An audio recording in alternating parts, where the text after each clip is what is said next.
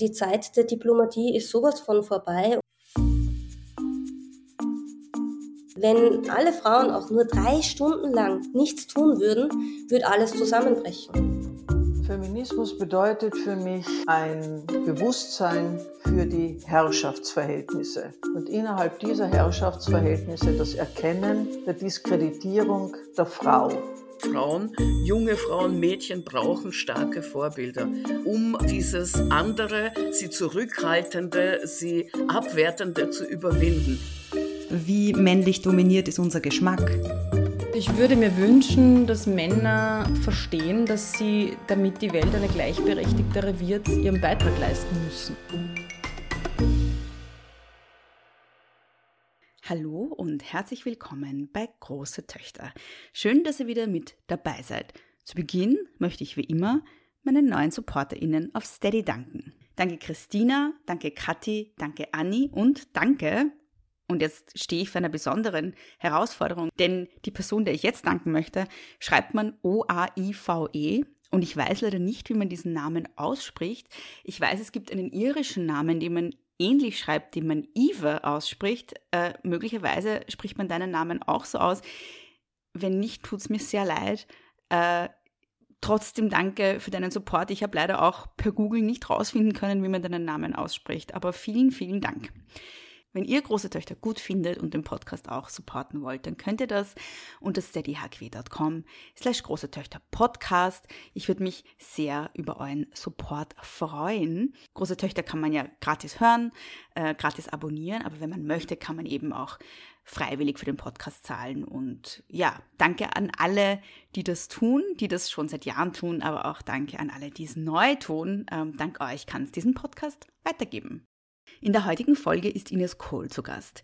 Ines Kohl ist die Geschäftsführerin von Aktion Regen. Die Aktion Regen ist ein Frauen- und Mädchenbildungsverein, eine Bildungs-NGO. Und eines der Schwerpunktthemen ist äh, weibliche Genitalverstümmelung. Was das genau ist, wie weit verbreitet es ist, warum es ein Problem ist und was man dagegen tun kann, erfährt ihr in der heutigen Folge. Hallo, liebe Ines. Äh, herzlich willkommen bei Große Töchter. Danke, dass du dir Zeit genommen hast für unser Gespräch heute. Ich beginne alle meine Folgen mit Wer bist du und was machst du? Ja, vielen lieben Dank für die Einladung. Mein Name ist Ines Kohl. Ähm, ich habe das Glück, äh, mit Eltern oder in ein Elternhaus geboren worden zu sein, die mir von früh an das Reisen eigentlich nahegelegt haben. Ich durfte viel auf Reise in Afrika aufwachsen äh, meine Eltern haben mich eigentlich immer mit einem sehr feministischen Hintergrund aufgezogen. Das war überhaupt nie ein Thema, aber es war permanent da, dass ich eigentlich immer sehr selbstbestimmt, sehr frei äh, meine Entscheidungen treffen durfte. Ich habe nie auf irgendein Rollenbild achten müssen, was tut man als Mädchen, was tut man nicht. Und meine Eltern haben begonnen, wie ich noch quasi vier Jahre alt war, in die Sahara zu fahren, zuerst privat, später auch beruflich als Expeditionsunternehmen und ich durfte mitfahren. Also während andere Kinder im Sommer nach äh, quasi Kaorle Bibione gefahren sind, war es für mich klar, wir fahren in die Sahara nach Nordafrika. Das hat dann mein berufliches Leben schon geprägt. Ich bin dann über die Archäologie langsam zur Sozialanthropologie gekommen, habe das studiert, habe dann an die 15 Jahre im ähm, Rahmen von diversen Forschungsprojekten an der Akademie der Wissenschaften in Wien gearbeitet und durfte mir da auch sehr frei meine Projekte wählen. Ich habe sehr viel zum Thema Nord- und Westafrika geforscht, äh, speziell bei Tuareg, also ethnische Gruppe in der zentralen Sahara, vor allem Jugendkultur, wie sich quasi moderne Nomaden, Nomadinnen über die Grenzen bewegen. Und bin aber irgendwie als Frau in der Wissenschaft, äh, noch dazu dann mit zwei Kindern, halt schon einmal merkbar an den Punkt gekommen, wo ich für mich gemerkt habe, ähm, ich will irgendwas machen, was auch einen Sinn hat, also publizieren und äh, forschen war wahnsinnig toll, aber mir hat irgendwie dieser, dieser Bodenkontakt gefehlt und habe dann begonnen, so in der Entwicklungszusammenarbeit ein bisschen Fuß zu fassen über einen Verein, der nennt sich Amina, aktiv für Menschen in Not und habe dann durch Zufall Aktion Regen entdeckt. Und da hat mich sofort angesprochen diese, dieser Punkt von, es geht um Frauen-Empowerment und ich kann Frauen nur dann stärken, wenn ich beim Körper anfange. Also wenn Frauen von Beginn an über ihren eigenen Körper entscheiden dürfen, wollen Sie Kinder kriegen? Wenn ja, wie viele wollen Sie kriegen? Äh, wann wollen Sie die bekommen?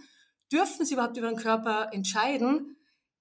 Das ist so die Basis, um überhaupt teilhaben können am gesellschaftlichen, politischen Leben. Und das war für mich so ein Knackpunkt zu sagen, okay, da will ich weitermachen und habe schon irgendwie gemerkt, nach den vielen Jahren Wissenschaft, das war gut, aber jetzt gibt es eine neue Phase und da bin ich jetzt angekommen. Mhm. Ähm, da muss ich jetzt natürlich nachfragen, weil du vorhin gesagt hast, du warst quasi als Frau in der Wissenschaft. Ähm, was waren da denn so deine Erfahrungen denn auch äh, als Frau und auch als Mutter mit be sogenannten Betreuungspflichten? Ähm, genau, hast du da Erfahrung gemacht mit Sexismus oder wie war da so die, deine Erfahrung, wie sind das deine Erfahrungswerte in der Wissenschaft? Gewesen? Mm, also sehr subtil. Bei uns im Institut war das ähm, im Vergleich zu anderen Wissenschaften sicher sehr abgeschottet, aber dennoch kann mich erinnern, es gab dann immer Donnerstagnachmittag so gewisse Research-Foren, haben die geheißen. Das war jetzt zwar nicht verpflichtend, aber man sollte teilnehmen und am Donnerstag äh, 15.30 Uhr ist die Zeit, wo du dein Kind aus der Krippe abholen musst. Ne? Mhm. Mhm. Also da ist schon, also ich habe gemerkt, hm, okay, habe das damals aber irgendwie hingenommen. Meine junge Wissenschaftlerin tut man sehr viel, um äh, Karriere machen zu können. Und habe dann aber viel angefangen zu lesen, zu hören und dann kommen dazu Geschichten, dass äh, eine Chemikerin in Australien ihre Papers nicht veröffentlichen darf, äh, weil sie eine Frau ist. Wenn sie es dann quasi anonym oder in einem männlichen Titel eingereicht hat bei diversen Journals, ist sie sehr wohl publiziert worden. Also da hat sich schon vieles für mich dann zu diesem ja, Puzzle zusammengesetzt. Auch wir und vor allem in der Wissenschaft, die ich eigentlich sehr hoch eingeschätzt habe, äh, müssen mhm. ganz, ganz viel noch daran arbeiten, dass Frauen hier selbstbestimmt und die gleichen Rechte haben wie männliche Kollegen. Mhm. Mhm. mhm.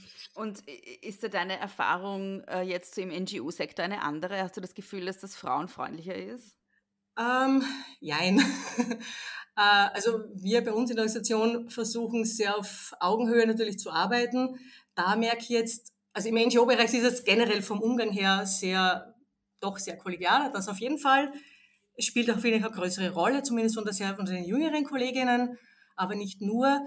Da merke ich halt eher, es gibt ein Gefälle zwischen Nord und Süd. Also wir im globalen Norden, wir sind die GeldgeberInnen, wir bestimmen die Programme, wir bestimmen, was gemacht wird und wie. Und der globale Süden muss es annehmen. Und es ist halt schon ein bisschen auch meine Kritik an der Entwicklungszusammenarbeit. Zum einen der Begriff, zum anderen, wie es gemacht wird. Denn mir fällt auf, wenn wir hier in unserem Kontext sprechen, der Begriff Entwicklung spielt keine Rolle. Kinderentwicklung ja, aber ansonsten geht es um Fortschritt. Ja. Wenn wir aber über den globalen Süden sprechen und ganz speziell uns an Afrika annähern, dann ist es immer so, wir müssen Afrika entwickeln. Und dieses Bild ist leider in der EZA immer noch verankert. Das bricht gerade durch die vielen NGOs, durch Zivilgesellschaft äh, tut sich da sehr, sehr viel. Aber vor allem auch im, im Blickwinkel jetzt von Leuten, die nicht so viel damit zu tun haben oder auch, wie es in den Schulbüchern weitergegeben wird. Welches Bild haben wir von Afrika? Ähm, da muss man sehr viel aufbrechen und auch dieses Top-Down-Gefälle aufbrechen. Also nicht wir sagen, wie es funktioniert, man wir fahren gerade die Welt mit 180 km/h gegen, äh, gegen die Mauer, sondern die Leute zu, zu Wort kommen lassen, die das betrifft. Die sollen quasi agieren können, die sollen ihre Wünsche äußern können. Was wollen sie machen und wie wollen sie es machen?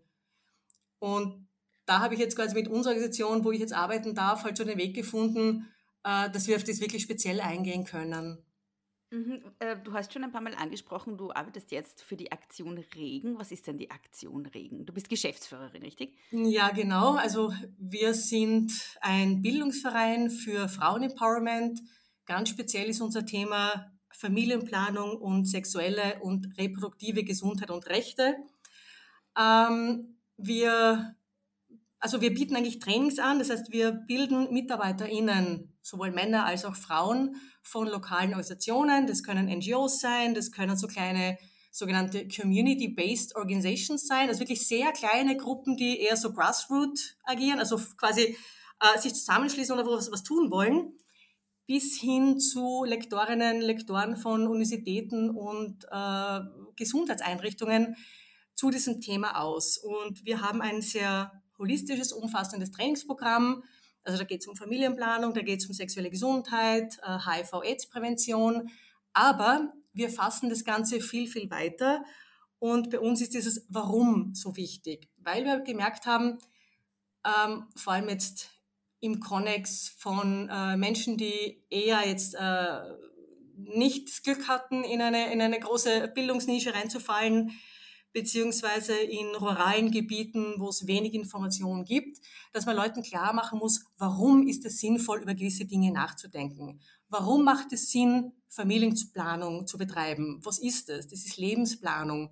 Und erst wenn diese Dinge klar sind, dann fangen wir an zu erklären, okay, wie kann ich das machen? Da sind wir dann beim Themen wie Verhütung, welche Methoden gibt es, wo bekommt ihr das und so weiter und so fort. Das ist so der, der große Schwerpunkt dieses Training und ähm, ich glaube, einige Zuhörerinnen äh, werden uns kennen, weil unsere Gründerin ist eine sehr, sehr starke auch äh, Frauenpersönlichkeit und zwar die Dr. Maria Hengsberger, eine Gynäkologin, die in Wien und in Niederösterreich praktiziert hat. Die Maria ist mittlerweile über 80, aber immer noch sehr, sehr aktiv, aber nicht mehr in der Organisation aktiv, sondern äh, für ihre eigenen ähm, Aktivitäten. Und die Maria hat Unterrichtsmaterialien entwickelt, die sogenannten Big Five Teaching Tools, wie wir sie nennen. Das sind einfache, greifbare Materialien, womit du gerade diese komplexen Dinge, die den Körper betreffen, tabubefreit und einfach weitergeben kannst. Mhm. Was ist das zum Beispiel? Ja, zum Beispiel das Beste, ich habe es jetzt in der Hand, ihr hört es vielleicht, das, äh, das, äh, das Geräusch. Das ist eine Kette, die besteht aus 30 Perlen und diese Kette symbolisiert den weiblichen Zyklus. Ja? Die hat verschiedene Farben. Es beginnt mit roten Perlen, dann werden sie braun, dann blau und wieder braun. Und diese Farben haben eine Bedeutung. Also die roten Perlen beginnen, das sind die Tage der Menstruation. Dann wird das Rot weniger, geht über in ein Braun. Braun ist so quasi die Zeit, wo du eher unfruchtbar bist. Natürlich nicht immer, es gibt Ausnahmen, ja. Mhm. Ähm, aber braun soll symbolisieren, trocken, äh, keine Fruchtbarkeit, da wächst nichts in der Richtung. Bis hin dann blau, das die fruchtbaren Tage symbolisiert. Und dann geht's wieder zurück zum Braun. Und wir kennen uns alle, ich meine, es gibt auch, in Afrika gibt's jede Menge ähm, Apps zum Thema Zyklus, Zyklusbewusstsein. Und wir haben schon bemerkt, ähm, dieses digitale, digitale Zugang, das bleibt nicht im Kopf. Also wenn ich etwas angreifen kann, es vor mir sehe, ist es viel, viel eindringlicher. Und ich vergleiche es oft, wenn ich, also mir geht es so, wenn ich ein Kindle-Buch lese, super toll, aber nach dem Buch weiß ich weder, wer war die Autorin, wird das Buch geheißen und drei Tage später kann ich mich nicht mehr daran erinnern. Mhm. Und darum sind diese Materialien so, eben so eindrücklich. Wir haben auch zum Beispiel ein, ein Gebärmuttermodell, das ist ein mhm. Little Mom, wo man auch zeigen kann, also wie schaut es im Körper einer Frau überhaupt aus? Ja? Äh, wo ist die Gebärmutter? Wir haben eine Trainerin, die Margaret Waitera, ähm, trainiert seit vielen Jahren in, in Kenia und sie kommt auch aus Kenia. Und sie zeigt so schön, wie man auch Tabus brechen kann, weil über Dinge wie Sexualität ist ja bei uns schon schwer zu reden. Ja? Aber jetzt gerade, wir arbeiten im Kontext Afrika, ist es noch, noch viel schwieriger, vor allem auch wenn, wenn es gemischtgeschlechtliche Gruppen sind oder wenn Jüngere im Älteren gegenüber sitzen, wo man das einfach nicht ansprechen darf. Und wenn die Mama dann diese Little Mom nimmt so ein weiches äh, Stoffgebärmuttermodell, das kann man sogar aufmachen, dann sieht man ein Baby drinnen, um auch zu zeigen, wie wächst ein Kind heran. Und wenn man es dann quasi vor den Körper hält und fragt, ähm, so quasi, na, wo ist denn das? Ist das am Kopf? Ist das auf der Schulter? Nein, es ist quasi im Unterleib. Dann hilft es ganz, ganz viel, einmal Tabus zu brechen und überhaupt irgendeinen Einstieg äh, zu bekommen, um, um dieses Thema ansprechen zu können. Und das ist so quasi die große Nische, die wir als ja. Bildungs-NGO besetzen. Ja, ähm, in welchen Ländern seid ihr denn aktiv?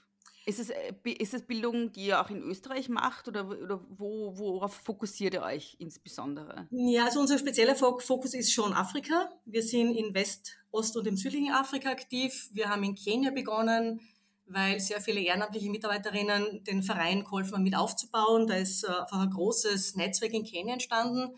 Mittlerweile trainieren wir und haben auch so Follow-up langfristige Projekte in äh, Sudan, im Südsudan, in Äthiopien, in Tansania, in Sambia und neuerdings auch in Niger, was mich natürlich sehr freut, weil durch meine vorherige Wissenschaftstätigkeit äh, habe ich im Niger lange Zeit gearbeitet, gelebt. Mein Mann kommt dort her. Wir haben jahrelang dort äh, die Zeit verbracht, erst bis die Kinder schulreif wurden. Dann sind wir zurück nach Österreich. Und gerade der Niger oder generell Westafrika ist eines der Regionen, wo die Fertilitätsrate enorm hoch sind. Also der Niger ist an der Spitze mit äh, immer noch sieben Kindern pro Frau. Die Armut ist enorm und gerade da ist es so wichtig, dass Frauen und Männer verstehen, es gibt Methoden der Familienplanung. Das ist nichts, was verboten ist. Also auch keine Religion verbietet das. Im Gegenteil, auch wenn es oft äh, so tradiert wird. Ähm, und den Leuten erklären, ob's, oder einfach zu denken bringen, gibt es einen Zusammenhang? Schaut an, wie viele Länder habt ihr? Wie viel, was weiß ich, landwirtschaftliche Güter können sie verkaufen? Reicht das für die Familie? Und meistens kommt dann, es reicht nicht. Zum Essen reicht aber für die Schulgebühren reicht schon nicht mehr.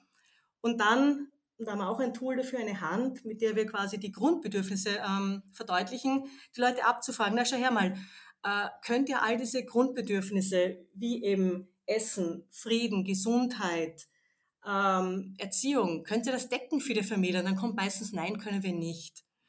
Und das ist so der Ansatzpunkt, um Menschen eben klarzumachen, warum Familienplanung Sinn macht und vor allem, warum es für Frauen ein, ja, das, äh, wie soll ich sagen, Element ist, auch um Selbstbestimmung zu erlangen.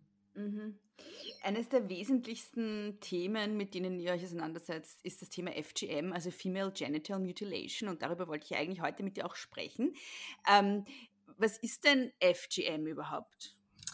Ja, ist einer der großen Schwerpunkte immer mehr geworden. Wir kooperieren mehr und mehr dafür, weil es auch eine der riesengroßen Menschenrechtsverletzungen ist, Frauenrechtsverletzung, Kinderrechtsverletzung. Mhm. Beim Thema FGM, da geht es um Verstümmelung der weiblichen Genitalien. Da gibt es verschiedene Formen davon. Also entweder ist es quasi eine, dass die Klitorisspitze abgetrennt wird, oder aber es werden komplett die Vulvalippen ähm, mit der Spitze der Klitoris abgetrennt oder die schlimmste Variante ist dann, dass quasi die Vulvalippen und die Klitoris abgetrennt werden und dann werden die Reste, die noch vorhanden sind, zusammengenäht. Mhm. Ähm, dann gibt es auch so quasi also alle, alle anderen äh, ja, Varianten, die man nicht einordnen kann, wo man sagen muss, dass natürlich auch äh, Genitalpiercings eigentlich unter das Thema FGM fallen. Aber der mhm. Unterschied ist halt für mich auch ganz stark, wenn das Erwachsene selbstbestimmt machen, das machen möchten, jedes Freies zu tun. Ja. Aber bei FGM geht es ja darum, dass das primär an Kindern, an Babys gemacht wird, ohne ihr Einverständnis und eben auch nicht medikalisiert. Was heißt nicht medikalisiert? Ja, also es wird immer noch oder meistens äh, und Anführungszeichen traditionell gemacht. Das heißt, äh, dass die Mädchen ähm, im Busch in gewissen Plätzen zu einer Beschneiderin gebracht werden und dort mit Rasierklingen oder anderen Schneidewerkzeugen bei vollem Bewusstsein verstümmelt werden. Mhm.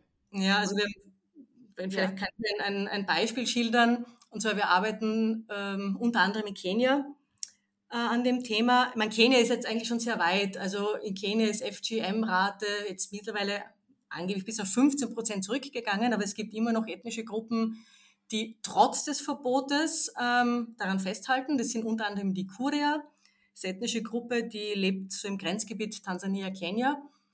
Ähm, und dort ist es so, dass da gibt es eine Beschneidungszeit. Äh, die wird vom, das nennt sich so Clan of Elders, also der Ältestenrat wird es bestimmt, wenn die Geister befragt, wann eine gute Zeit ist. Und in den letzten Jahren hat sich herausgestellt, also die Ferienzeit ist eigentlich immer gut, weil in den Ferien sind die Mädchen nicht in der Schule und die meisten sind im Internat, wo sie eigentlich in einem sicheren ähm, Raum sind. Ne?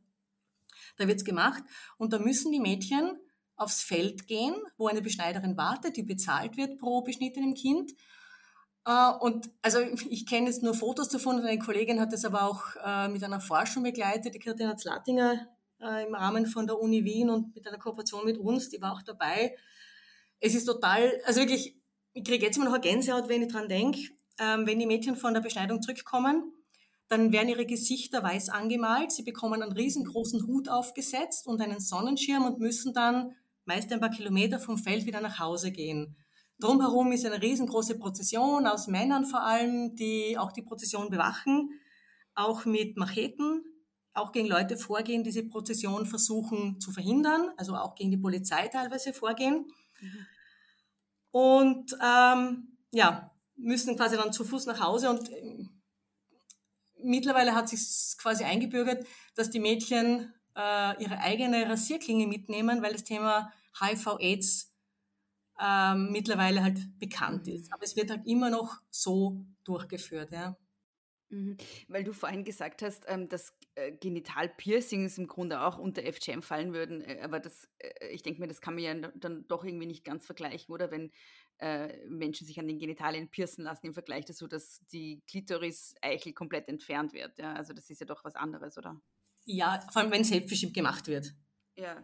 Um das geht es im Prinzip. Ja. Also bei, bei FGM ist es ja keine Selbstbestimmung, es wird ja gemacht, um Frauen in ihrer Sexualität zu hindern. Es ist ein zutiefst patriarchales System, wo es darum geht, aus einem Mädchen eine Frau zu machen. Ähm, es wird aus verschiedenen Gründen gemacht. Man muss bei FGM natürlich sehr vorsichtig sein. Es, äh, je nach Region, je nach Land, je nach ethnischer Gruppe, wo es gemacht wird, gibt es natürlich Unterschiede.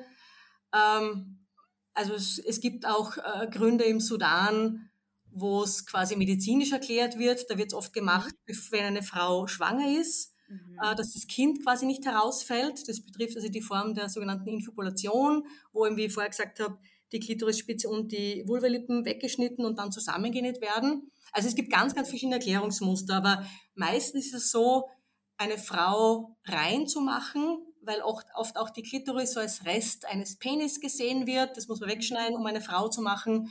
Mhm. Und ähm, weil, ich weiß nicht, wo sich das, warum sich das so vehement ähm, hält, Frauen seien ja sehr promiskuitive Zeitgenössinnen, äh, mhm. um sie auch quasi am Fremdgehen zu hindern und um ihnen jegliche sexuelle Lust zu nehmen. Mhm. Ähm, welche gesundheitlichen Folgen hat das für die Betroffenen? Also die Gesundheitsfolgen sind natürlich enorm. Äh, also von den Schmerzen braucht man, glaube ich, gar nicht reden. Das kann man sich vorstellen, was das bedeutet. Vor allem, weil die Klitoris hat so viele Nerven. Mhm. Mehr als der Penis. Die Penisspitze hat, äh, ich glaube, ungefähr 4000. Die Klitoris hat angeblich doppelt so viele. Ja. Ähm, enorm starke Blutungen, weil das, es ist ja ein Organ, das muss man auch bedenken. Das ist jetzt kein äh, Stückchen Haut, was ich wegstellen kann. Das ist ein Organ. Und wenn ich ein Organ mhm. beschneide, hat das gravierende Auswirkungen. Also jede Menge Folgeinfektionen können entstehen und äh, Blutvergiftung bis hin zu Tod. Mhm. Und auch langfristige Folgen wie natürlich Menstruationsprobleme, natürlich Schmerzen bei Geschlechtsverkehr, komplett fehlendes Lustempfinden, Geburtsprobleme, vor allem wenn es dann darum geht, wenn diese Frauen eben quasi zusammengenäht wurden, die muss man erst wieder öffnen und, und, und. Und natürlich extreme Traumata, die auch da bleiben. Ja. Mhm. Mhm. Was habt ihr da so in eurer Arbeit gesehen schon? Ähm? Ja, es ist, es ist, also ich bin damit jetzt nicht konfrontiert worden. Unsere Kolleginnen, ähm, die wir ausbilden, äh, die schon, das sind ja quasi unsere Rainworker.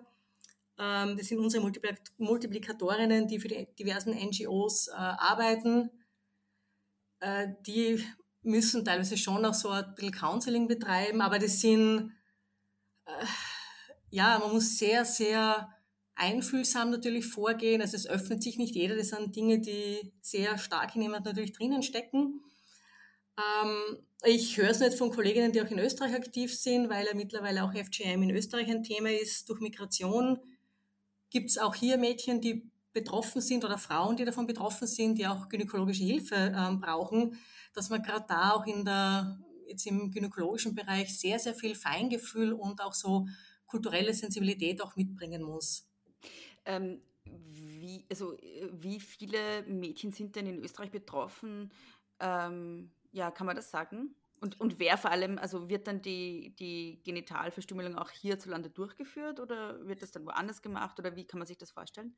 Ja, also es gibt natürlich, es gibt keine Zahlen, gell? Mhm. Ähm, es gibt so eine, eine Zahl von weltweit 200 Millionen Frauen und jährlich kommen bis zu 30 Millionen hinzu. Ich meine, das sind Zahlen, die werden immer wieder tradiert. Keiner weiß am Ende, wo sind die hergekommen. Diese Zahlen sind auch nicht verifizierbar. Ähm, für Österreich gibt es zumindest eine Studie, und zwar von der EIGE. Die EIGE kennt Sie vielleicht, ist das European Institute for Gender Equality. Mhm. Diese Studie ist von der Elena Jirowski von der Uni Med gemeinsam mit der Umüma Eljelede von FEM Süd durchgeführt worden. Mhm. Und die haben sich angeschaut, welche Mädchen und welche Altersgruppe ist äh, gefährdet. Und warte mal, da muss ich jetzt nachschauen, dass ich nichts Falsches sage.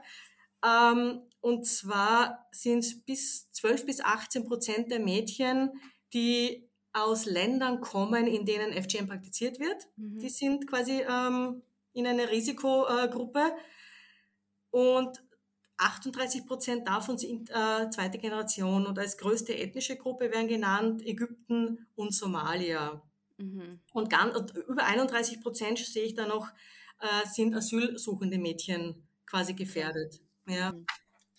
Und wird FGM dann auch hierzulande durchgeführt oder werden die Mädchen dann für diesen Zweck woanders hin verbracht? Ich kann es nicht sagen. Also es, äh, es gibt Stimmen, die sagen, dass es natürlich diese Fälle gibt, dass die Mädchen in der Ferienzeit in ihre Herkunftsländer gebracht werden und dort beschnitten werden. Das ist aber strafbar in Österreich, mhm. auch wenn sie zurückkommen. Ähm, ob das praktiziert wird, das kann ich nicht sagen. Und ob es in Österreich gemacht wird, weiß ich auch nicht. Also viele mhm. bezweifeln das auch. Aber wie gesagt, okay. da möchte ich mir gar nicht drüber, länger drüber auslassen, weil es gibt auch wirklich keine wissenschaftlich äh, verifizierbaren Daten dafür. Mhm. Wie viele Frauen und Mädchen sind denn weltweit betroffen von FGM? Angeblich dieses sind es 200 Millionen. Wow. Aber das ist auch so eine Zahl, die geistert halt irgendwo herum. Ähm, es sind wesentlich zu sagen, ist, der Großteil der betroffenen Regionen befindet sich in Afrika, mhm. südlich der Sahara. Also das geht wirklich von äh, im Westen Senegal, Guinea, Gambia bis hinüber in den Osten Somalia, Äthiopien. Äh, aber nicht nur. Also es gibt auch in Südamerika indigene Gruppen, die es praktizieren. In Kurdistan wird es gemacht in mhm. gewissen Regionen Asiens. Mhm. Also man darf es jetzt wirklich nicht auf Afrika irgendwie reduzieren. Und was oft gemacht wird, und das ist auch falsch, es hat nichts mit Religion zu tun. Also es betrifft sowohl christliche als auch muslimische als auch animistische Gruppen. Mhm. Und der Hauptgrund, mhm. Ja, Entschuldige, also ich habe dich unterbrochen. Nein, nein, nein, nein, nein, red ruhig weiter. also es wird halt immer mit Kultur und Tradition äh, zusammengesetzt. Tradition in dem Sinne, dass die Leute sagen, naja, das, was unsere Ahnen früher gemacht haben, das ist gut, das ist richtig und das müssen wir quasi weiterführen. Und wir merken in unserer Arbeit ganz, ganz stark, dass äh, dieser Druck auf junge Frauen extrem stark ist und auch von der Großelterngeneration ausgeht.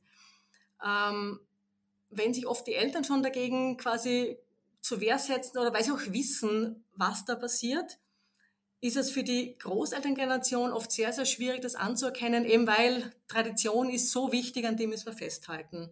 Mhm. Ähm, das heißt, es ist also schon, schon so ein Stück weit der patriarchale Wunsch dahinter, Frauen in ihrer Sexualität zu kontrollieren, nicht? Also das ist ja, ja. quasi kulturübergreifend. Das haben wir überall. Und das ja. schreibst ja auch du in deinem Buch. Ne? Es gab ja auch in, in Österreich gab's, äh, Formen von genitaler Verstümmelung, ich glaube, genau, das ist ja. das 19. Jahrhundert, ne? Ja. wo es einen Wiener Arzt gab, der das gemacht hat, um genau, Frauen, Frauen. Vor, genau, vor Hysterie zu, ähm, zu heilen. Ne? Genau, also, genau. genau. Wir dürfen uns da, finde ich, nicht aus dem Fenster lehnen und sagen, na, wir tun das nicht. Nein, tun wir schon. Aber weil wir auch oft gefragt werden, ja, oder einige denken sich, na, warum, warum muss ich da in Afrika irgendwie mich drum kümmern? Äh, wir sind halt schon der Meinung, das ist ein Thema, das uns alle angeht. Da geht es um mhm. Menschenrechte, da geht es um Frauenrechte.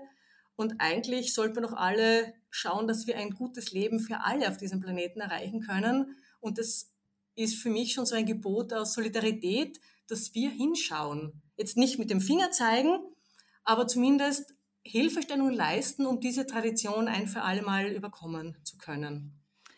Wenn Frauen, äh, die sich jetzt beispielsweise in Österreich befinden, davon betroffen sind, wo können die sich denn hinwenden? Ja, es gibt, äh, zum Glück gibt es äh, immer mehr Beratungsstellen. Und zwar, hat sich vor erst äh, knapp einem Jahr eine sehr, sehr gute Beratungsstelle herauskristallisiert. Das ist die FGM-Koordinationsstelle. Das ist ein Zusammenschluss aus dem Frauengesundheitszentrum FEM Süd, das ist in Wien, aus dem Roten Kreuz und dem Männergesundheitszentrum Main, auch in Wien angesiedelt. Da gibt es mittlerweile auch eine ganz, ganz tolle Homepage, ähm, wo man auch nachschauen kann und wirklich über ganz Österreich verteilt Beratungsstellen auch findet, weil natürlich in Wien ist das Thema vielleicht ein bisschen bekannter oder früher bekannt geworden, auch weil hier mehr Migrantinnen angesiedelt sind. Aber der Bedarf ist genauso in Vorarlberg da und auch in Tirol. Und über diese FGM-Koordinationsstelle kann man eben erfahren, okay, wo kann ich mich hinwenden, wenn ich jetzt Informationen brauche, in, also Sie Kärnten zum Beispiel. Mhm. Ja. Und also inwiefern kann man denn ähm, eine beschnittene Vulva oder auch wenn, wenn die Klitoris oder die Klitoris-Eiche weggeschnitten wurde, inwiefern lässt sich das denn überhaupt dann auch gynäkologisch äh, beziehungsweise ähm, operativ wieder rekonstruieren? Ist das möglich? Ach, du, da bin ich die falsche Ansprechperson. Ja. Ich bin Sozialanthropologin und mit Gynä Gynäkologie kenne ich mich jetzt eigentlich überhaupt nicht aus. Da möchte ich mich nicht aus dem Fenster lehnen. Aber was ich halt mitbekommen habe, ja, man kann Rekonstruktionen machen, man kann die mhm. Klitoris rekonstruieren, das ist möglich. Ähm, ich habe nur mitbekommen, dass viele das gar nicht wollen. Es geht eher darum, dass sie von den Schmerzen befreit werden. Mhm. Ähm, es gibt vielleicht das ist vielleicht für euch interessant, es gibt einen unglaublich tollen Film von Beryl Magoko. Die Beryl ist eine Kenianerin, die seit vielen Jahren in Deutschland lebt, ist eine Filmemacherin. Mhm. Und sie hat das gleiche Problem, sie kommt auch von den Kurier, wurde als äh, Kind ähm, beschnitten und hat dann in Nairobi vor einigen Jahren eine, also eine Rekonstruktion machen lassen und hat sich selber dabei gefilmt. Also der gesamte Prozess von Ideenfindung will ich das machen, weil man das entscheidet ja nicht von heute auf morgen. Das ist ja ein, ein Prozess auch über, über Jahre. Ne? Auch wie wird sie das ihrer Mutter erklären? Und hat einen sehr, sehr ja, berührenden Film gemacht, der heißt In Search, wo sie in nämlich Search, auch, okay. In Search, ja, wo sie dann eben auch zeigt, äh, wie sie mit ihrer Mutter unterm Baum sitzt in Kenia und ihrer Mutter erklärt, was sie da gemacht hat. Und die Mutter zuerst natürlich ja ziemlich baff war und eigentlich nichts dazu gesagt hat, weil mit dem Thema musste man umgehen und es am Schluss aber irgendwie so für sich verarbeitet und es halt verstanden hat. Und man darf da, und das, das zeigt der Film so schön, man darf auf keinen Fall da irgendwie verurteilen, nämlich der Druck, der auch auf den Müttern lastet, ist so groß, weil man, wir denken uns ja alle, ne, wenn mir das selber passiert ist, ne, wie kann ich das meiner Tochter zumuten? Aber dann in diesem gesellschaftlichen Rat drinnen zu sein. Und hm. wir dürfen dann nicht aus unserem europäischen Kontext irgendwie denken, wir sind hier als Individualistinnen, Individualisten erzogen, äh, jeder soll sich frei entfalten und je unterschiedlicher, umso besser. Das ist in traditionellen bäuerlichen Gesellschaften ganz anders. Da musst du mit deiner Gruppe mitgehen, sonst bist du ausgestoßen. Du musst mit deiner Familie leben können. Ähm, Frauen, die sich nicht beschneiden lassen oder Mädchen, die nicht beschnitten sind, werden teils sogar von der Familie verstoßen. Du kannst als junges Mädchen nicht ohne deine Familie überleben. Und wenn man das im Kopf hat, auch als Mutter, du wirst eigentlich nur das Beste für dein Mädchen haben. Ne? Mhm. mhm. Und auch, äh, es geht immer darum, leider immer noch, Frauen sind halt, werden erst dann zur richtigen Frau, wenn sie verheiratet sind, wenn sie Kinder bekommen. Und auch um diesem Schema gerecht zu werden, wird es dann doch gemacht. Ne? Wir müssen da generell, ich glaube, weltweit ganz stark auch daran arbeiten, wie werden wir gesehen? Was ist unser, unsere Rollenzuschreibung? Und ich kann mich erinnern, also wie gesagt, ich habe am Anfang erzählt, ich habe viel in, in, im Niger gelebt, auch in Libyen davor für meine Forschungen. Ähm, habe das geliebt dort. Was war immer die Frage, war damals so, was ist ich, Ende 20, Anfang 30 und eben damals nicht verheiratet. Und es kam immer die Frage, na, wann heiratest du denn endlich? Dann war ich endlich verheiratet. Dann kam die Frage, na, jetzt hast eh den Schritt, den ersten Schritt gemacht, na, wann, wann kommt das erste Kind? Dann bekam ich mein erstes Kind bei Mitte 30 und dann dachte ich so, und jetzt habe ich diese ähnliche Fragerei, habe ich endlich hinter mir, weil jetzt ist das Kind da, jetzt, bin ich Frau. Nein, es kam dann die Frage, na, wann kriegst du ein zweites Kind? Also da habe ich schon noch gemerkt, das ist eine andere Dimension. Mhm. Als Frau musst du in ein, in ein Schema passen, das passiert Männern nicht. Ja? Und das ist ja in, im europäischen Kontext auch. Also wir kämpfen ja, ja auch hier bei uns immer noch mit Rollenzuschreibungen. Äh, ja. Eben, also damit haben wir genauso zu tun. Ne? Ja, ähm, diesen Film In Search werde ich dann verlinken in den Shownotes. Ähm, äh, was ich noch gern wissen würde, ist, wie alt sind denn normalerweise Mädchen, wenn sie genital verstümmelt werden? Oder kann man das gar nicht so klar sagen? Kommt es auch darauf an? ja, ist auch wieder ganz, ganz unterschiedlich, je nach Region, je nach Land, je nach ethnischer Gruppe. Detto, also in Mali zum Beispiel wird es bei Babys gemacht. Wow. Mhm. Ja, grauslich. Ich habe da einmal ein, ein Video bekommen. Ich wusste nicht, was das ist. Also ich habe es nicht anschauen können. Das ist mhm. abartig. Ähm, in den meisten Ländern wird es dann aber schon so rund um die Pubertät gemacht. Mhm. Ja. Okay. Und mhm. wir haben jetzt, vielleicht kann ich euch das erzählen, weil es gerade so aktuell ist und ich gerade mit dem Thema so auch involviert bin. Ich war im Sommer äh, in Kenia und Tansania unsere Projektpartner besuchen und ähm, wir kooperieren auch mit einer Organisation in Kenia, die nennt sich Sinduka. Und gemeinsam mit Sinduka haben wir begonnen, so Safe, ja, nennen wir es, also Safe Camps bzw. Girls Empowerment Camps aufzubauen, um eben während der Beschneidungszeit Mädchen zu schützen. Und ähm, das läuft mittlerweile so gut und ist sehr, sehr erfolgreich, dass wir jetzt in Gespräch mit einer deutschen Stiftung sind, die das auch weiter unterstützen möchten, weil sie auch sehen, das macht ganz, ganz viel Sinn, dass man wirklich Mädchen und ihre Familienmitglieder ähm, empowert, mit ganz viel holistischem Wissen ausstattet, damit sie wirklich wissen, verstehen, warum es schlecht ist. Weil ein Punkt, und das vergisst man auch oft bei uns im Kontext in Europa, ähm, wir sehen immer den, den körperlichen Teil dabei. Und ja, der ist wahnsinnig schlimm, das ist kein Thema. Aber man muss bei der Problematik auch immer diesen sozioökonomischen Kontext dabei haben. Weil was passiert? Wir haben schon gesagt, durch die Beschneidung werden Mädchen zur Frau. Jetzt betrifft das ein neunjähriges Mädchen, die vielleicht noch gar nicht die Pubertät, also noch gar nicht die Menstruation bekommen hat oder noch gar nicht in der vollen Pubertät ist, die ist dann, wird als Frau deklariert. Mhm.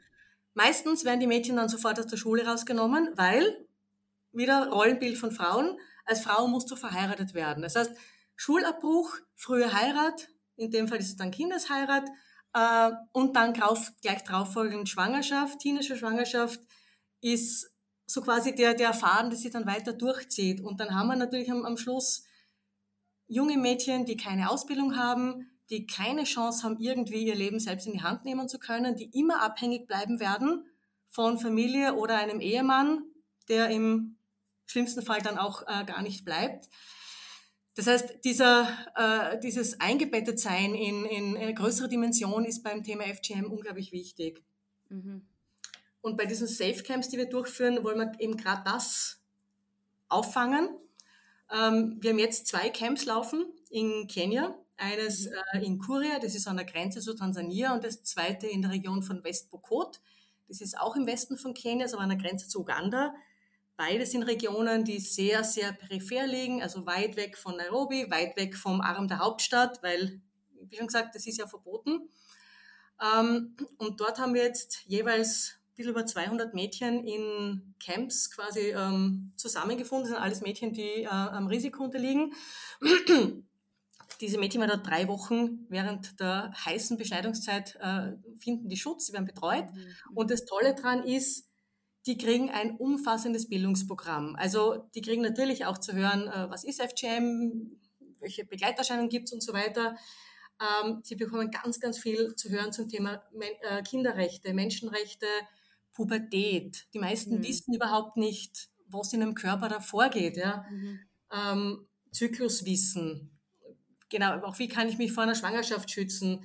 Daneben gibt es Mental Health Training, ähm, was heißt Elternschaft, also auch welche Rechte oder welche, welche, ja, welche Rechte und Pflichten haben Ihre Eltern, welche Rechte und Pflichten würden Sie haben, wenn Sie Kinder bekommen, dass das einmal ein bisschen thematisiert wird. Und dann aber auch ganz, ganz viel rundherum, also äh, von Teambuilding-Maßnahmen, Sport, Drama, Musik, Tanz, dass die wirklich nach den drei Wochen mit einem vollen Rucksack an, an guten Dingen rausgehen. Und was wir auch gemerkt haben, und viele andere auch, es bringt wenig, nur die Mädchen zu erreichen, wir müssen die Männer mit einbeziehen. Und im Rahmen der Safecamps machen wir das so, dass wir die, äh, die Eltern einladen dazu. Die haben auch einige Tage spezielle Sessions, da haben die Mütter eigene Programme, die Väter, da kommen auch Polizisten, Polizistinnen, ähm, Leute, die auf offizieller Ebene mit so Art Jugendamt zusammenarbeiten, die auch aufklären und sagen, hey, das ist verboten. Auch in Kenia kannst du bestraft werden und wirst es auch, wenn es äh, sanktioniert wird. Äh, und da haben wir festgestellt, dass viele der Väter oft nicht wissen, was da passiert. Ja, das ist so Frauenbusiness, geht uns nichts an, das muss das schon spannend, spannend. Ja, und das, das sagt nämlich auch die Barry Lynn im Film. Mhm. Ähm, Unwissenheit ist ein riesengroßer Faktor. Nicht immer, ja, aber sehr oft. Und natürlich gibt es auch einen Halt, wenn ich jetzt als Vater quasi dagegen bin, aber mein ganzes Dorf ist dafür, dann wäre ich allein, ja, mir schwer tun, da ein Standing zu haben. Aber wenn ich jetzt durch das Safecamp andere Väter kennenlernen, äh, kann ich mich zusammenschließen. Und es braucht eine gewisse kritische Masse, bis natürlich, ja, das überwunden werden kann. Ne? Mhm. Und was wir seit, seit letztem Jahr machen, das ist total spannend, wir beziehen jetzt auch die Brüder mit ein ähm, weil wir auch der Meinung sind, also es wird eine Generation auf jeden Fall noch brauchen, bis wir FGM überwunden haben. Weil einfach der, dieses, wie heißt das, diese Generationen, alte Menschen haben einen sehr hohen Wert, haben ein sehr hohes Standing in der Gesellschaft, äh, bestimmen sehr viel. Alten Leuten das beizubringen, dass das schlecht ist, ist ungemein schwieriger, aber die, die Jungen können wir viel besser natürlich ja. informieren. Und Brüder müssen wissen, was mit ihren Schwestern passiert, zum einen. Und zum anderen sind sie ja die potenziellen Heiratskandidaten. Mhm. wir versuchen ihnen quasi Argumente in die Hand zu geben, um zu sagen, hey, das und das, versucht mit dem Argument eure Eltern, eure Großeltern zu ähm, erreichen, damit ihr nur eine unbestimmte Frau heiraten möchtet. Mhm, mh. Und das zeigt sehr große Wirkung. Wenn du sagst, es wird noch eine Generation dauern, bis FGM überwunden ist, das verweist ja darauf, dass du davon ausgehst, dass wir es überwinden werden. Das finde ich ja schon mal eine sehr hoffnungsfrohe Botschaft. Äh, wie realistisch ist das denn? Ich bin, ich, bin immer, ich bin immer sehr pessimistisch, deshalb freue ich mich immer sehr, wenn, wenn Menschen optimistischer sind als ich. Nein, ich, meine, ich muss optimistisch sein, ich ja. arbeite für das Thema. Wenn ich jetzt sage, okay, verdammt, das wird doch eh nichts, dann äh, können wir nichts tun. Nein, äh, so schlimm ist es nicht. Wir sehen halt schon, es gibt gerade jetzt im globalen Süden, jetzt in Regionen, wo FGM vorkommt, junge Leute, die sind super motiviert, die sind total engagiert, die machen sich stark, die sind auf sämtlichen Social-Media-Kanälen sowas von laut, äh, dass sie auch was erreichen. Ein nettes Beispiel ist, ähm, in, in Kuria, was ich vorhin schon erzählt habe, äh, gibt es natürlich ein paar Polizeistationen, die sind grottenschlecht ausgerüstet, weil der Staat natürlich seiner Pflicht nicht nachkommt und die nicht ausstattet. Und wenn unsere Partner vor Ort sagen, na bitte jetzt tut's was, um die Prozessionen aufzulösen, dann heißt es immer, na können wir nicht, wir haben kein Benzin. Was mhm. macht unser Partner? Der finanziert das Benzin. Mhm. Aber worauf ich jetzt raus will, ist, ähm, dadurch, dass so viele junge Leute dort sind, die auch jetzt in den ähm, Social Media Bereich aktiv sind, haben sie es geschafft, Aufmerksamkeit zu erregen, bis hin zum äh, Präsidenten, also Ruto in Kenia hat auch davon mhm. Wind bekommen und es ist dann zumindest ein Polizeiauto in Kuria finanziert worden. Mhm. Also da geht unglaublich viel weiter. Man muss die Leute halt in den Ressourcen geben natürlich, ähm, sie einbinden und sie sprechen lassen. Das ist das Wichtigste. Mhm. Weil, mhm. Noch eins, den Fehler, den wir halt nicht machen dürfen, ähm, aus unserer europäischen Sichtweise ähm, da vorgehen, so quasi mit mit diesem moralisierenden, ihr dürft das nicht machen, weil es ist eine Menschenrechtsverletzung. Ja, das wissen wir. Mhm. Aber man muss es aus dem Kontext erklären und versuchen, um, umzuleiten mit Leuten aus der, aus der Region, weil einfach sie wissen, wie mit dem Thema umgehen kann. Weil die Leute tun das ja, weil sie glauben, das ist was Gutes. Ja, ja. Das ist ja. es ja. Ne? Ähm, äh, also gibt also du hast schon gesagt, das ist eine Menschenrechtsverletzung. Gibt es irgendwelche Länder, in denen FGM nicht nicht explizit verboten ist? Und wie ist die Rechtslage in Österreich? Das würde mich auch noch interessieren. Ja, und zwar, also es gibt, es ist, warte mal, laut meiner Liste hier, also es gibt 31 Staaten weltweit, mhm. wo es praktiziert wird. Die meisten sind, wie gesagt, in Afrika, aber nicht nur. Ähm, aber das Verbot allein bringt nichts. Es ist zum Beispiel in Somalia verboten, es ist im Sudan verboten, es wird dennoch praktiziert. Ne? Äh, was ich weiß, in Mali, Sierra Leone und Liberia ist es unter anderem nicht verboten. Mhm. Aber das Verbot alleine, ich meine, es ist schon gut, dass es ein Verbot gibt, das ist überhaupt kein Thema, ne? aber es braucht dann natürlich auch, ähm, es, muss, es muss sanktioniert werden. Und das ist halt das große Problem, dass die meisten Gruppen, die es machen, halt sehr peripher leben, auch den Staat oft nicht als Instanz anerkennen. Der Staat sich natürlich auch oft nicht wirklich kümmert, was seine ethnischen Minderheiten tun. Ähm, ja, also Gesetze gibt's, nur wenn es keiner sanktioniert, ist es halt wirklich wieder nur der halbe Kuchen.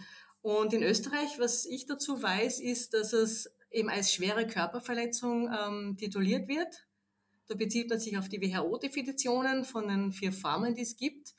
Und es kann, was ich hier sehe, mit Freiheitsstrafe bis zu drei Jahren geahndet werden. Mhm. Und nämlich auch, wenn du dein Kind jetzt äh, quasi ins Ausland bringst und es dort durchführen lässt. Ja, ja, ja. Ähm, glaubst du, oder was ist so die Position von Aktion Regen? Bräuchte es in Österreich dann noch gesetzliche Änderungen, um Mädchen besser zu schützen? Oder reicht es im Grunde das, so, wie es ist? Das kann ich nicht beantworten. Also mhm. ich kann jetzt sagen, wo es in, in, in den Regionen, wo wir aktiv sind, äh, was es da braucht. Was braucht es dort? Da braucht es aus, aus meiner Sicht natürlich die, die gesetzliche Handhabe, aber es braucht ganz, ganz, ganz viel Aufklärung. Ähm, den Leuten muss im klar werden, warum das schlecht ist, warum sie aufhören sollen, welche Vorteile es hat für ihre Kinder, wenn sie es nicht tun. Und das versuchen wir auch durch diese äh, Empowerment Camps, aber auch diese Nachbetreuung, weil die Camps sind ja nicht nur jetzt drei Wochen und dann gehen wir wieder heim, sondern mhm. es ist eine mhm. Vorbereitungszeit, wo die Familien besucht werden. Und es gibt eine lange Nachbereitungszeit, das ist das ganze Jahr über, wo auch die einzelnen Communities aufgesucht werden, wo mit religiösen Leaders gearbeitet wird, wo in Schulen unsere Partner gehen und aufklären, damit dieses Warum rauskommt. Mhm. Und unsere Partnerinnen nehmen oft so Role Models mit, quasi junge Frauen, die eine gute Ausbildung haben, die selbstbewusst auftreten und sagen, schaut an, ich bin nicht beschnitten worden, äh, ich habe studieren dürfen, ich bin jetzt das und das und das, ich kann meine Familie ernähren, ich kann für mich sorgen, dann sind es schon so Dinge, die natürlich zum Denken anregen, ne? weil Armut ist ein großes Thema und einfach den Leuten aber andere andere Wege aufzeigen, die bis dato vielleicht gar nicht so bewusst sind, weil man in diesem Traditionskonnex immer drinnen hängt. Mhm. Ich habe äh, noch eine Frage an dich und zwar, wir haben ja schon so ein bisschen über die körperlichen Folgen gesprochen von FGM auf die betroffenen Frauen. Was sind denn die seelischen Folgen? Ich gehe mal davon aus, dass es, das hast du auch schon kurz angesprochen, dass es auch sehr traumatisierend sein kann. Was habt, was, äh, genau, ja. was, was seht ihr da in der Praxis? Ja, ist es natürlich sehr. Also, was ich jetzt mitbekommen habe, viele können gar nicht drüber sprechen. Ich habe eine liebe Freundin, der ist das passiert, die kann das gar nicht ansprechen. Die mhm. ist sie knapp an die 50. Ähm, andere können drüber reden. Es ist, a, es ist halt schon auch eine, ähm, ja, eine Persönlichkeitssache. Wir hatten einen ganz einen schlimmen Fall. Das ist bei unserem letzten Safe Camp in Kuria vorgekommen. Wir hatten dort ein Mädchen in Betreuung. Ähm, die, deren Eltern sich quasi kaum um das Mädchen kümmern konnten, aber ein Onkel hat das Einverständnis gegeben, weil das, das äh, tun wir schon. Also die Eltern müssen zustimmen, dass die Kinder in das Camp gehen dürfen. Gell? Das habe ich vergessen zu sagen. So, das Camp war aus, das Mädchen ging nach Hause und ist dann von zwei ihrer älteren Brüder ähm, wie heißt es, so, also geschnappt worden, ist zu einer Beschneiderin transportiert worden gegen ihren Willen, mhm. also gewaltsam und wurde dann beschnitten. Mhm. Ähm, dieser Fall ist im Moment in Kenia vor Gericht und das Mädchen heißt Julita. Äh, da gibt es aber Videos, die sehr selbstbewusst auftritt, über das Thema spricht. Und weil du jetzt diese Psychogeschichte ansprichst, da kommt raus, sie erzählt, wie das passiert ist, also schlimm. Interessanterweise spricht sie weder die Schmerzen an, also weder die körperlichen noch die, die, diese seelischen, was sie anspricht, ist, dass dadurch, dass sie gewaltsam jetzt noch beschnitten wurde, sie von ihrer Familie getrennt wurde, weil sie ist mhm. mit dem Tod bedroht worden. Sogar sie ist der Schandfleck jetzt in der Familie. Äh, mhm. Sie ist jetzt von einem anderen Partner, das ist Dokutane, quasi, äh, die zahlen eine Ausbildung in Nairobi und dort lebt sie jetzt quasi unerkannt. Ähm, wo sie meint, eben, sie kann nicht mehr zur Familie zurück und sie kann ihre Schule nicht mehr abschließen. Und der Aspekt ist bei ihr viel, viel stärker da als das, was ihr eigentlich seelisch und körperlich zugefügt wurde. Und da sieht man aus meiner Sicht wieder eben, das Thema FGM ist so umfassend. Das mhm. geht so weit darüber hinaus. Ja. Ähm, liebe Ines, gibt es noch irgendetwas, was ich jetzt nicht gefragt habe, was dir noch wichtig wäre ähm, zu sagen? Ich bin so mit meinen Fragen, die ich hatte, durch. Äh, vieles hast du auch beantwortet, ohne dass ich gefragt habe. Also gibt es noch irgendetwas, was du gerne noch sagen würdest? Millionen Dinge. Ja, gut. Spaß. Äh, aber ein Punkt, ähm, vor allem weil ja ganz viele interessierte Hörerinnen dabei sind, nehme ich mal an, möchte ich kurz erwähnen, wir sind ein NGO, wir sind äh, als zivilgesellschaftliche Organisation immer auf äh, Spendengelder angewiesen. Das hätte ich dann sowieso noch gefragt, ja. Also okay, ja, super. Aber das, du kannst, Genau, also das, die, die, Frage wäre dann eh noch gewesen, wo findet man euch im Internet und wie kann man euch unterstützen? Ja. So, Aber ja. zwei, zwei interessante Dinge. Zum einen ähm, eine Kampagne, die nächstes Jahr wieder laufen wird, und zwar Stimmen gegen FGM. Da werden wir wieder am 7. Mai zum Tag der genitalen Selbstbestimmung wieder auf der Marilfer Straße in Wien ein Event machen, gemeinsam mit der Künstlerin, Künstlerin Angela Priester mhm. die als Kunstfigur Glycern als drei Meter große Klitoris auf Stelzen geht und zum Thema sexuelle Gewalt aufmerksam macht. Wir haben das letztes Jahr das erste Mal machen dürfen. Das ist sogar vom sechsten Bezirk ähm, in Wien kofinanziert worden, mhm. wo ich riesen happy bin, weil die einfach erkennen, es ist ein Thema, das uns alle betrifft. Mhm. Das wird wieder äh, kommen. Und gleichzeitig möchten wir wieder die Kampagne weiterführen, wo du, liebe Bea, beim letzten Mal auch schon eine Stimme abgegeben hast und dich gegen FGM ausgesprochen mhm. hast. Das ist eben Stimmen gegen FGM. Und da suchen wir bekannte Leute aus Politik, Gesellschaft, Wirtschaft, Wissenschaft, alles Mögliche, die sich gegen FGM aussprechen möchten, um ein Zeichen zu setzen, dass wir alle solidarisch dagegen vorgehen sollten. Vielleicht hören da jetzt Menschen zu, die sich bei euch melden wollen auch. Genau. Ja. Highly welcome. Ja. Ähm, und jetzt komme ich nochmal zu der Frage, wie findet man euch im Internet und wie kann man euch unterstützen? Super, danke, mach was doppelt gemobbelt. Also, ihr findet uns unter www.aktionregen.at da gibt's eine ganz, ganz tolle Seite. Wir haben auch einen eigenen Shop. Also für diejenigen, die uns spenden möchten, Spenden sind äh, herzlich willkommen. Unsere Partner brauchen Ressourcen, um ähm, aktiv sein zu können. Aber wir haben auch einen Shop, wo ihr auch unsere Materialien kaufen könnt. Das ist natürlich für Privatpersonen interessant. Also Zyklus-Tools für heranwachsende Mädchen ist ein, ein super Geschenk. Ein super Weihnachtsgeschenk auch. Also ja, genau. Jetzt, die Folge kommt auch noch vor Weihnachten raus. Das heißt, Super. Ja, es trifft sich sehr gut. ja, bitte schaut's nach. Und mhm. natürlich auch für Expertinnen. Also unsere Tools, wie gesagt, äh, Hebammen, Gynäkologinnen oder auch Biologieprofessoren, Professorinnen können das mhm. unglaublich gut nutzen. Wir kriegen so viele Rückmeldungen, dass es damit auch bei uns total leicht ist, diese Themen anzusprechen. Ähm, und das bieten wir gerne auch natürlich jedem an. Mhm. Und ein letzter Punkt, was ich noch sagen möchte, wir machen auch, ähm, weil du am Anfang gefragt hast, wo seid ihr aktiv? Natürlich primär in Afrika, aber auch in, in Österreich. Und zwar, wir bieten eine jährlich eine Weiterbildung an, online. Mhm. Wir nennen so Train the Trainer äh, Workshop. Das ist diesmal im April von 17. bis 26., wo wir unser Wissen und unsere Materialien auch weitergeben. Und das Coole dran ist, Trainerinnen aus dem globalen Süden bereiten die Themen auf und es ist ein extrem schöner Wissensaustausch, ähm, der nämlich auch für Leute hier in Österreich äh, wichtig ist, vor allem wenn jetzt im migrantischen Kontext gearbeitet wird, zu wissen, äh, warum reagieren Somali-Frauen auf dieses und jenes Thema so, wie sie es tun, wie kann ich besser damit umgehen, wie kann ich Leuten, was weiß ich, sexuelle Gesundheit erklären, wenn denen die Wörter fehlen, weil sie noch gar nie Worte für Geschlechtsteile in den Mund nehmen durften und so weiter. All das kriegt ihr bei uns. Ja, dann sage ich vielen, vielen lieben Dank. Ähm, ich habe auch äh, so eine Zykluskette erhalten ähm, von euch, zugeschickt bekommen vor dem, vor dem Gespräch und ich finde es äh, ich wirklich sehr spannend und ich denke, das ist wahrscheinlich äh, ein sehr niedrigschwelliger Weg, um, um auch sozusagen Zykluswissen zu vermitteln. Ich finde das sehr super. Ich werde meine, glaube ich, dann weitervererben an meine Schwester, die ist nämlich Hebamme und die kann es wahrscheinlich äh, in ihrer Praxis dann sehr gut brauchen. Das ist schön. Ja. ja, dann vielen, vielen lieben Dank. Ähm, genau, ich werde alle, ähm, alle Adressen und die Spendenmöglichkeiten äh, und die Tipps äh, in die Shownotes verlinken. Super, und ich bedanke mich sehr für deine Zeit heute. Vielen lieben Dank für deine Zeit und für das Angebot, ähm, in deinem tollen Podcast sprechen zu dürfen. Vielen Dank. Dankeschön. Vielen Dank, liebe Ines, für das Gespräch und danke an euch fürs Zuhören.